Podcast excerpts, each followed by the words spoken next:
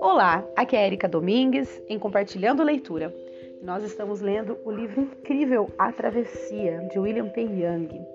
E hoje nós vamos ler o capítulo 10, que tem o título Duas Mentes. Então vamos lá. Primeiro, uma citação que é de Robert Kennedy, que é o seguinte: A tragédia é uma ferramenta para conquistarmos sabedoria, não um exemplo de como devemos conduzir a nossa vida. Uau, muito bem. Então vamos ler esse capítulo. Quando Meg e Cabe chegaram em casa, Molly já os esperava na porta da frente. Ela ergueu uma sobrancelha ao notar que a amiga vinha cambaleando por causa do sapato vermelho sem salto. Seu vestido tinha dois rasgos e seu cabelo estava todo desgrenhado. Nossa, parece que perdi um culto em tanto, deduziu Molly. A amiga Meg começou a falar, rindo e balançando a cabeça enquanto tirava os sapatos e se encaminhava de meias até a lata de lixo, onde jogou os calçados fora sem a menor hesitação. Você nem imagina. Só uma intervenção divina me fará voltar àquela igreja. Acabo de mandar pelos ares qualquer possibilidade de ser bem recebida por lá novamente. O que houve? perguntou Molly, incrédula.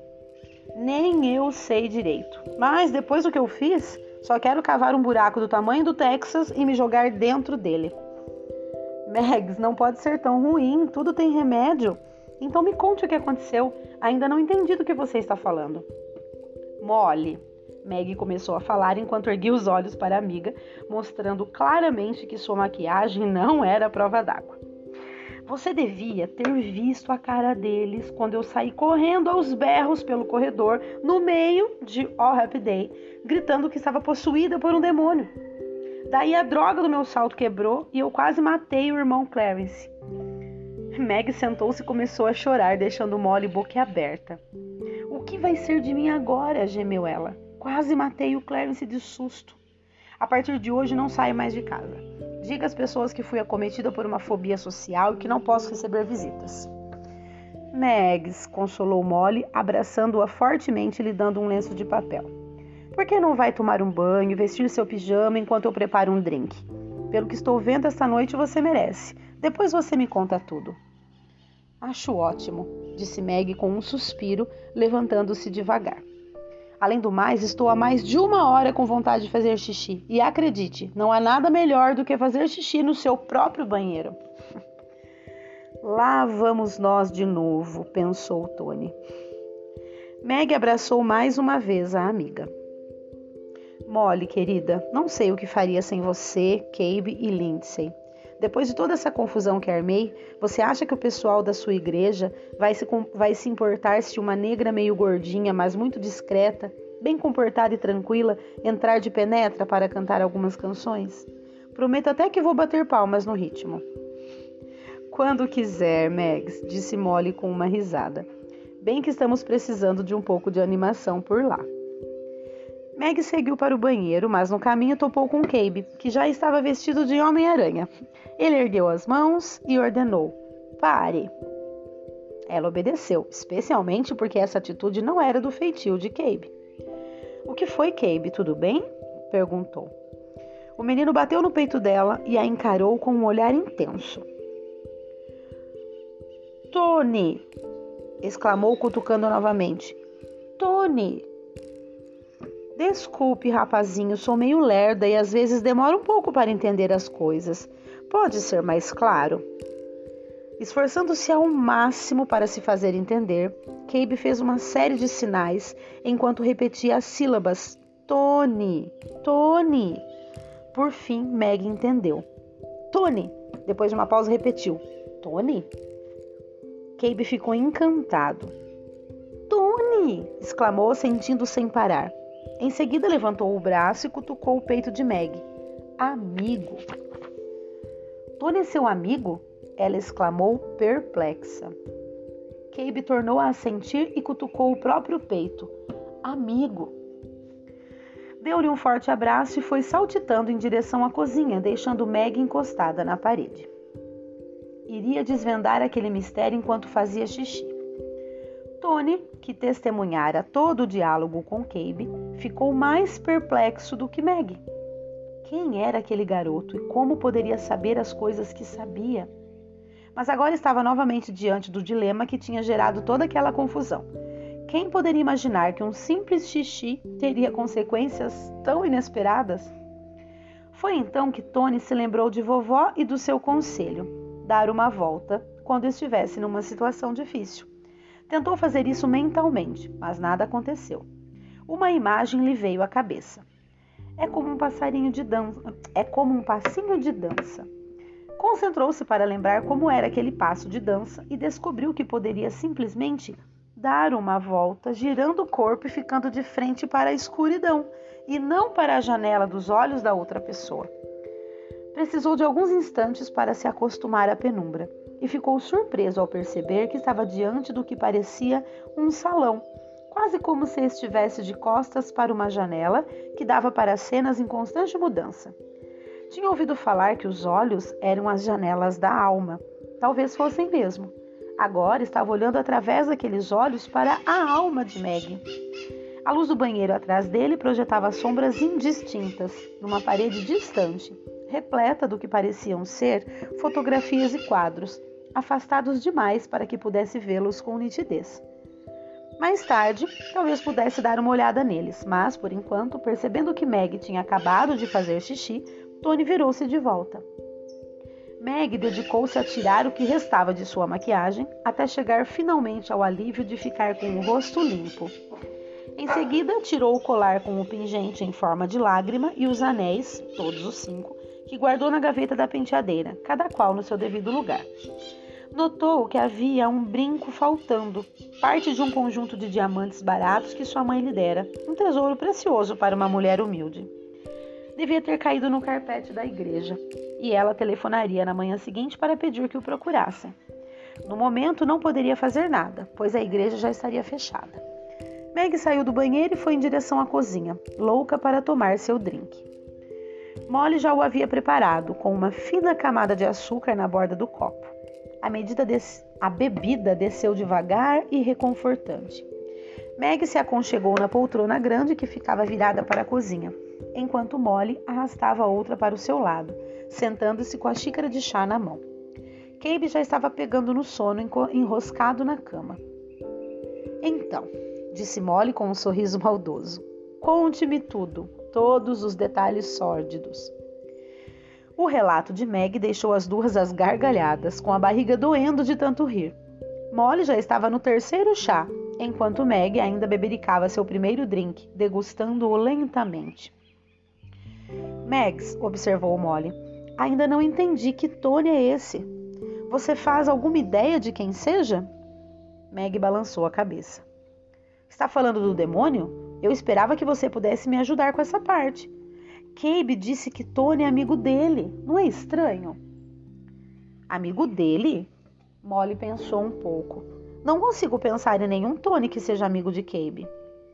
Ela olhou para a amiga, que tinha parado no meio de um gole com os olhos arregalados de surpresa e medo. Meg, você está bem? Molly perguntou, estendendo-se para pegar o copo. Parece que viu um fantasma. Molly, sussurrou Meg. Ele acabou de me dizer uma coisa. Quem? sussurrou Molly de volta. E por que você está falando baixo? O cara que eu achei que fosse um demônio, quem mais? Veio a resposta através de dentes cerrados e lábios que mal se moviam. E ela disse, e ela continuou dizendo: Ele acabou de me dizer que o nome dele é Tony. Tony? Ah, o Tony de quem você falou? Molly recostou-se e começou a rir. Megs, você quase me enganou agora. Mas Meg continuava parada e, ao tornar a olhar para a amiga, Molly percebeu que ela falava sério. Desculpe, Meg, como não ouvi, como não ouvi nada, achei que você estava brincando comigo. Meg parecia petrificada, com um olhar distante, como se uma preocupação a tivesse invadido. E aí a Molly disse: Então o que foi que esse seu Tony disse? perguntou Molly, inclinando-se mais para perto. De repente, Meg sacudiu a cabeça. Primeiro, ele não é o meu Tony. E segundo, fez uma pausa e continuou. Ele não para de falar e eu não consigo interrompê-lo. Tony, Ela tapou uma orelha com a mão como se estivesse tentando se comunicar através de um alto-falante.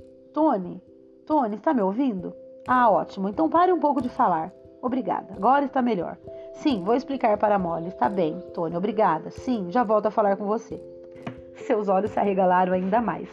Molly, você não vai acreditar nisso. Na verdade, nem eu acredito. Talvez esteja ficando maluca. Não, Tony, estou calma. Só me deixe resolver isso sozinha. Sim, tudo bem. Tony, cale a boca. Sim, eu sei que você tem muita coisa para falar, mas chega, dá um tempo. Estou começando a compreender. Então, que tal me dar pelo menos alguns minutos? Seria bom entender que droga está acontecendo. Você tem ideia da confusão em que me meteu? Não, por favor, não comece a se desculpar. Pare de falar um minuto e deixe-me conversar com Molly, está bem? Ótimo, obrigada. Aí ela voltou-se para Molly. Estou falando com um idiota, ela sussurrou. Ai, Tony, você ouviu isso? Será que não posso dizer nada sem que você escute, seu bisbilhoteiro? Não posso? Sabe qual é meu pior pesadelo? Perder a privacidade. Ela tornou a voltar sua atenção para Molly, que a encarava com os olhos arregalados e uma das mãos sobre a boca. Meg se inclinou para a frente e extravasou sua raiva. Eu sei que pedi a Deus um homem na minha vida, mas estava pensando em alguém como o pastor Clarice. Ela se deteve por um instante, inclinou a cabeça para um lado e exigiu saber. Então me diga uma coisa: você é negro ou branco? Como assim negro ou branco? Estou falando da cor da sua pele, ora. Me responde. Depois de uma pausa, ela se virou para Molly. Oh, meu Deus, Molly, tem um homem branco vivendo na minha cabeça. Tony, Tony, espere um momento. Como assim você acha que talvez seja um pouco negro? Agora você acha que está confuso? Hã? Você tem uma avó que é índia. Nesse caso eu diria que você é um pouco índio, mas o quê? Ela não é sua avó biológica? Assim você só atrapalha, Tony. Que tal ficar quieto e me deixar falar com Molly? Calado. Shhh. Obrigada. Ela arriou na poltrona, soprando para afastar uma mecha de cabelo que caíra sobre o seu rosto. Por fim, olhou para Molly e perguntou: E então, como foi seu dia? Molly resolveu prosseguir com a conversa, mesmo sem saber direito o que estava acontecendo. Gente, eu nesse, eu nessa leitura, que é um tanto quanto. Eite! Eu nessa leitura, que é um tanto quanto é, como eu diria, até engraçada, né, com a situação em si. E a Eite, minha cachorra, conversando com a minha outra cachorra, porque isso aqui é uma conversa, né? Você vê que ela tá conversando. Eita, nós. Quietinha agora que a, que a mamãe tá lendo. Isso, pronto. tá mais engraçado do que a leitura até. Vamos lá. Olha que loucura, né? Agora o. Ai, gente, eu vou ter que falar isso também. Tem um beija-flor aqui pertinho de mim, que a gente colocou um. um coisinho de água aqui para ele, né? Com coisa que é específico para ele, e ele tá vindo. Uma gracinha. Bom, vamos lá. Hoje eu tô muito dispersa, né? Bom, vocês estão percebendo que agora o Tony tá na mente da Meg. E ela tá contando pra Molly. E a Molly tá ali boquiaberta, porque ela começou a conversar com o Tony né? E ao mesmo tempo pedir para ele ficar calado para ela conseguir falar com a Molly. Então olha que, olha que diálogo é, chega a ser engraçado, né? E aí a Molly simplesmente perguntou como tinha sido, não, ou melhor, a Meg simplesmente perguntou para a Molly como foi o dia dela. Então vamos lá. Molly resolveu prosseguir com a conversa mesmo sem saber direito o que estava acontecendo. E aí respondeu: Ah, o de sempre, nada de extraordinário. Fui ao hospital para ficar com Lindsay durante os exames. Nancy e Sarah vão passar a noite com ela. Esqueci de contar, mas quando estive lá ontem, Cabe decidiu brincar de esconde-esconde e eu o encontrei na UTI neurológica, prestes a desligar os aparelhos de um cara que estava quase morto. Só isso. E você? perguntou, bebericando seu chá. Ah, comigo foi igual, nada de extraordinário. Só banquei a louca, dei um vexame na frente de todo mundo porque achei que estava possuída por um demônio. Mas afinal era bobagem, foi só um branco que decidiu entrar na minha cabeça. Enfim, o de sempre. Ficaram caladas por, por alguns instantes até que Meg se deu conta. Molly, me desculpe. Com essa história toda de Tony, eu nem perguntei como está Lindsay. Antes que Molly pudesse responder, Meg prosseguiu. Tony, você ainda está aí? E o bem que temia. Enfim, Tony, Molly tem uma filhinha linda. Aí ela dizendo para Tony, Tony, Molly tem uma filhinha linda. O nome dela é Lindsay e é a criança mais fofa do mundo, embora já tenha 14 anos. Há seis meses, Meg interrompeu-se e olhou para a amiga que assentiu concordando, como quem diz, pode continuar, né? Aí ela continuou, falando para o Tony, da mente dela, né? Lindsay teve o diagnóstico de LMA, leucemia mieloide aguda, o que tem sido muito duro para nós todos. Então, enquanto eu e você estávamos na igreja brincando de arruinar minha vida amorosa, Molly estava no hospital com Lindsay. Entendeu? Ótimo, pois é. Todos nós sentimos muito, mas é a vida. Se você sabe orar, talvez fosse uma boa hora para começar. Ela tornou-se a voltar-se para Molly. Ela tornou a voltar-se para Molly. Desculpe ter interrompido você. É como se estivesse tentando conversar com alguém enquanto falo com outra pessoa ao telefone, sabe? Molly dispensou o pedido de desculpas com um gesto. Tudo bem. Embora eu não faça a mínima ideia do que está acontecendo, ela fez uma pausa para mudar de assunto. Uh, Lindsay vem fazendo o melhor que pode. Eles calculam que a contagem de leucócitos chegará a zero daqui a uns, dias, a uns dois dias. Então vamos partir para a próxima rodada de quimioterapia. Continuo perguntando sobre o prognóstico, mas você é enfermeira e sabe como é. Ninguém quer revelar muita coisa, nem dar falsas esperanças. Quem me dera poder acabar com essa agonia. Eu entendo, querida, e sei que não serve de consolo, mas ela está no melhor hospital possível, com algumas das pessoas mais brilhantes e gentis do mundo. Eles vão encontrar uma saída. Gostaria de poder ajudar mais diretamente, mas você sabe que não posso. Só precisamos continuar confiando que Deus está aqui, nos ajudando. Estou tentando, Meg, mas tudo parece tão difícil que começo a pensar que Deus está ocupado fazendo coisas mais importantes para pessoas mais importantes, ou que Ele está me punindo pelos meus erros, ou. As lágrimas começaram a escorrer pelo rosto de Molly enquanto ela baixava a cabeça. Meg pegou a xícara de sua mão e pousou-a na mesa, envolvendo a amiga em um abraço caloroso e deixando-a extravasar sua tristeza. Nem sei mais para, para, quem, para quem orar, gaguejou Molly soluçando. Eu percorro o hospital e vejo em cada quarto mães e pais esperando, esperando, esperando poder sorrir outra vez, achar graça nas coisas, voltar a viver. Estamos todos prendendo a respiração, esperando por um milagre. Eu chego a me sentir egoísta por pedir a Deus que cure minha filhinha, por esperar conseguir chamar a atenção dele, ou para que ele pelo menos me diga o que devo fazer. Eu me pergunto, por que Lindsay? Ela nunca fez mal a uma mosca. É boa, bonita e frágil, enquanto existem no mundo pessoas cruéis que têm uma saúde de ferro. Uma enxurrada de raiva e desespero que ela vinha reprimindo transformou-se num rio de lágrimas. Meg ficou calada. Apenas abraçou a amiga, acariciando seus cabelos e suas costas. Às vezes o silêncio é mais eloquente e o simples fato de estar ao lado da outra pessoa traz o conforto necessário. Tony testemunhara toda a conversa e se sentia emocionalmente solidário com a compaixão de Meg pela dor da amiga. Mesmo assim, encontrou uma maneira de se afastar, como se desse as costas à cena e andasse até os fundos da sala. É claro que ele sentia a pena daquela mulher. Entendia perfeitamente o que ela estava passando mas não conhecia Molly nem sua filha.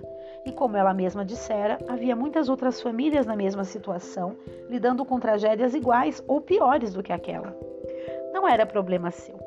Ele tinha um plano maior e mais importante para sua única oportunidade de curar alguém, e Lindsay não fazia parte dele. Chegou até a ficar um pouco irritado com Deus por estar manipulando-o daquela forma, colocando-o no meio de uma situação que podia tentá-lo a mudar de ideia. Obrigada, Megs, disse Molly, sentindo-se momentaneamente aliviada. Assou o nariz, enxugou os olhos inchados e vermelhos e mudou de assunto. Então, vamos lá, me conte sobre o seu novo amigo. Meu novo amigo, uma ova, murmurou Meg enquanto voltava para a poltrona. Imagino que seja falando de Tony, não é? Ele não é um amigo coisa nenhuma. Parou um instante e soltou uma gargalhada sonora, dando um tapa no próprio joelho. Mas tenho que admitir, isso vai render uma história e tanto. Ela prosseguiu como se falasse sozinha. Então, Tony, quem é você? Por que está aqui? Como é que Cabe o conhece? E como ele sabia que você estava dentro de mim? À medida que Tony explicava, Meg repassava as respostas para Molly. Através dessa conversa desconexa, as histórias foram aos poucos se juntando. Se juntando. Aqui está escrito juntado, mas eu creio que seja juntando. Né? Tony lhes, lhes, contou sobre seu colapso, sobre o coma, sobre suas conversas com Jesus e o Espírito Santo e sobre como eles lhe haviam pedido que iniciasse uma jornada que o levaria até o meio dos mundos de Meg e Molly. Então vamos lá, você esteve na cabeça de Cabe antes de ir parar na minha, e foi por isso que ele percebeu? perguntou Meg. É a única coisa que faz sentido para mim, respondeu Tony. Contou como Cabe tinha ido parar em seu quarto enquanto brincava de esconde-esconde, que ele era o cara quase morto, que estava em coma na UTI neurológica, e que foi então que tinha entrado no filho de Molly. Em seguida, descreveu o dia que passara com ou dentro de Cabe na escola. Cabe é um, gar um garoto extraordinário. Vocês sabem que ele escondeu a câmera de alguém dentro do estojo de uma guitarra de brinquedo debaixo da cama? Ele perguntou. Molly riu quando Meg lhe retransmitiu o que Tony tinha dito, mas não era isso que a preocupava. Mas como você foi parar dentro dele e depois dentro de Meg? Ela quis saber. Sinceramente, não tenho a menor ideia, ele respondeu. Há muita coisa que não entendo nessa história. Tony não sabia bem porque não falou do beijo. Talvez ainda não estivesse pronto para confiar naquelas duas. Ou talvez o motivo fosse mais profundo. De qualquer forma, ele ignorou a questão, como já fizera tantas vezes. Hum, Meg não se mostrou muito convencida. Então, por que você está aqui, nos nossos mundos? Não sei mesmo, ele respondeu, o que era basicamente verdade. Imagino que vamos ter que confiar em Deus. Tony sentiu-se incomodado ao perceber como as palavras soavam falsas e artificiais em sua boca, mas era uma boa saída para evitar mais perguntas. Então, Meg, como vocês duas se conheceram? Ele perguntou para mudar de assunto. Meg explicou que ela era uma enfermeira plantonista no hospital onde Lindsay se encontrava. Portland tinha sido a última parada de uma longa migração para a costa oeste, depois que um furacão dizimara sua família em Nova Orleans foi arranjando empregos ao longo da costa do Pacífico até acabar naquele grande hospital no topo da colina. Então é daí que vem seu sotaque? perguntou Tony. Eu não tenho um sotaque, retrucou Meg. Tenho uma história. Todos nós temos histórias, acrescentou Molly. Cada pessoa é uma história. Foi Cabe quem nos uniu antes de Lindsay adoecer. Eu encontrei esta casa aqui, mas precisava de alguém para dividir as despesas. E eu estava procurando uma casa para morar, atalhou Meg. Então, um dia, continuou Molly, Cabe e eu estávamos no mercado e ele atropelou uma pirâmide de melões com o carrinho de compras. Meg, por acaso, estava por perto e me ajudou a arrumar a bagunça. Ela não conseguia parar de rir e transformou o incidente em uma oportunidade. Meg foi a resposta para as minhas preces. É isso que ela é, uma graça de Deus. Eu poderia dizer o mesmo sobre Molly e as crianças, disse Meg sorrindo. Um lar tem a ver com as pessoas que fazem você se sentir em casa, e é assim que me sinto aqui. Enquanto ela falava, Tony pôde perceber como isso era verdadeiro. De repente, foi tomado por um sentimento de solidão. Apressou-se a mudar de assunto novamente.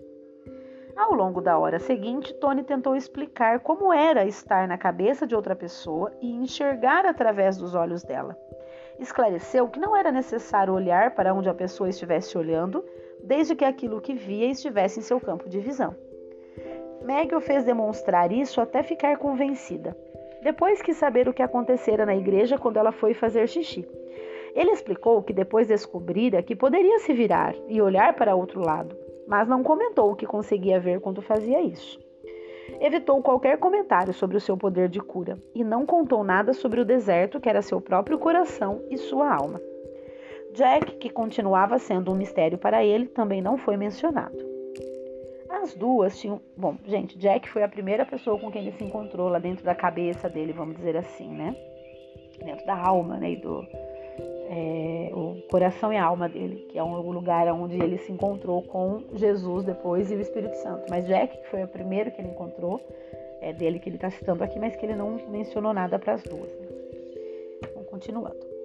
As duas tinham muitas perguntas sobre Jesus e não conseguiram acreditar que Tony estava falando sério quando ele lhes contou que vovó, o Espírito Santo, era uma velha indígena. Não acredito nisso, exclamou Molly a certa altura. Meg, estou falando com um homem que está dentro da sua cabeça. É uma ótima história, mas não posso contar para ninguém. Qualquer um acharia que estamos loucas. Pense bem, eu acho que estamos loucas. Já passava da meia-noite quando Molly levantou-se para ir dormir. A caminho do quarto, parou, deu uma risadinha e disse: Ei, vocês dois, não fiquem conversando a noite inteira. Meg ficou sentada em silêncio por alguns instantes, pensando em quão estranho era tudo aquilo. No que você está pensando? perguntou Tony. Você consegue ler minha mente? Sabe o que estou pensando? Não, não faço a menor ideia. Ufa! Ela suspirou. Graças a Deus. Se soubesse o que está passando pela minha cabeça, já teríamos nos divorciado. Nada que eu já não tenha feito antes, ele revelou. Bem, você pode me contar essa história em outra hora. Agora estou cansada e quero ir para a cama. Só não sei como fazer isso com você zanzando por aí. Se isso ajudar, acho que não vou estar dentro da sua cabeça o tempo todo, explicou Tony. Não estive na de Cabe a cada minuto do dia. Ele conseguiu de alguma forma dizer a Deus que não me queria nos seus sonhos, e eu fiquei de fora deles. Voltei para junto de Jesus e da vovó. Querido Deus, não quero esse homem nos meus sonhos. Amém. Você continua aí? Continuo. Desculpe, não sei o que dizer. Bem, descubra e me avise. Estarei aqui nesta poltrona esperando. Com essas palavras, Meg pegou uma manta de lã do sofá e cobriu as pernas, acomodando-se para passar a noite ali. Meg, disse Tony hesitante. Tony? Ela respondeu. Posso lhe pedir um favor? Talvez, depende. Eu gostaria de ir ao hospital amanhã e, bem, me visitar. Você quer que eu leve você até o hospital para que você possa se ver em coma? Isso. Sei que deve parecer bobagem, mas sinto que preciso fazer isso. Meg pensou no assunto por alguns instantes. Na verdade, não sei se vai ser possível, mesmo que você ainda esteja por lá amanhã. Eu não trabalho na UTI neurológica e só familiares e pessoas de uma lista bem reduzida podem fazer visitas. A entrada de Cabe foi um verdadeiro milagre e tenho certeza de que eles não ficaram nada felizes. Você tem algum parente que eu possa contatar para entrar junto com ele? Não, não tenho. Bem, não, não exatamente. Ele hesitou e Meg ficou esperando com as sobrancelhas erguidas. Ele continuou dizendo: Bem, tenho um irmão, Jacob, mas não sei onde ele está. Não nos falamos há alguns anos. Nenhum outro familiar? Há uma ex-mulher na costa leste e uma filha que mora perto dela e odeia o pai. Hum, você sempre causou esse efeito tão positivo nas pessoas? É, é mais ou menos isso, admitiu Tony. Eu costumava ser a cruz que os outros precisavam suportar. Bem, comentou Meg, no momento estou orando para Deus tirar essa cruz das minhas costas. É isso que estou pedindo, se quer saber. Mas, se ainda estiver por aí amanhã, vou tentar descobrir um jeito de você se visitar. Ela balançou a cabeça sem conseguir acreditar no que estava vivendo. Obrigado, Meg. A propósito, me parece que você já pode ir para a cama. Acho que estou de partida. Embora não soubesse como, dessa vez Tony sentiu que estava para acontecer. Mal tinha começado a se perguntar a respeito, não se encontrava mais ali, mas novamente adormecido entre dois mundos. E aqui termina o nosso capítulo. Gente, que sensacional que tá essa leitura. Assim, é, eu espero que eu esteja conseguindo me fazer ser compreendida, né? Através aí da maneira como eu tô tentando mudar um pouco a entonação no diálogo para que vocês entendam junto comigo quem é que está falando naquele momento, né? Principalmente por ser algo tão assim diferente. Então, espero que vocês estejam compreendendo. Inclusive, como eu já disse antes, eu estou totalmente aberta a qualquer é, crítica, é, sugestão, o que quer que vocês queiram me falar. Minhas redes sociais são abertas. Érica Domingues, Érica com C, é, Domingues com S no final, tanto no Facebook quanto no Instagram. E pode me chamar no direct, no Messenger e, e conversar a respeito do livro, dar sugestões de outros livros, que eu gosto bastante dessa interação. E aí vocês podem me dizer se tá, tá, tá compreensível, se tá legal, o que, que vocês sugerem, tá bom? É, é isso. Um grande abraço e até o próximo áudio.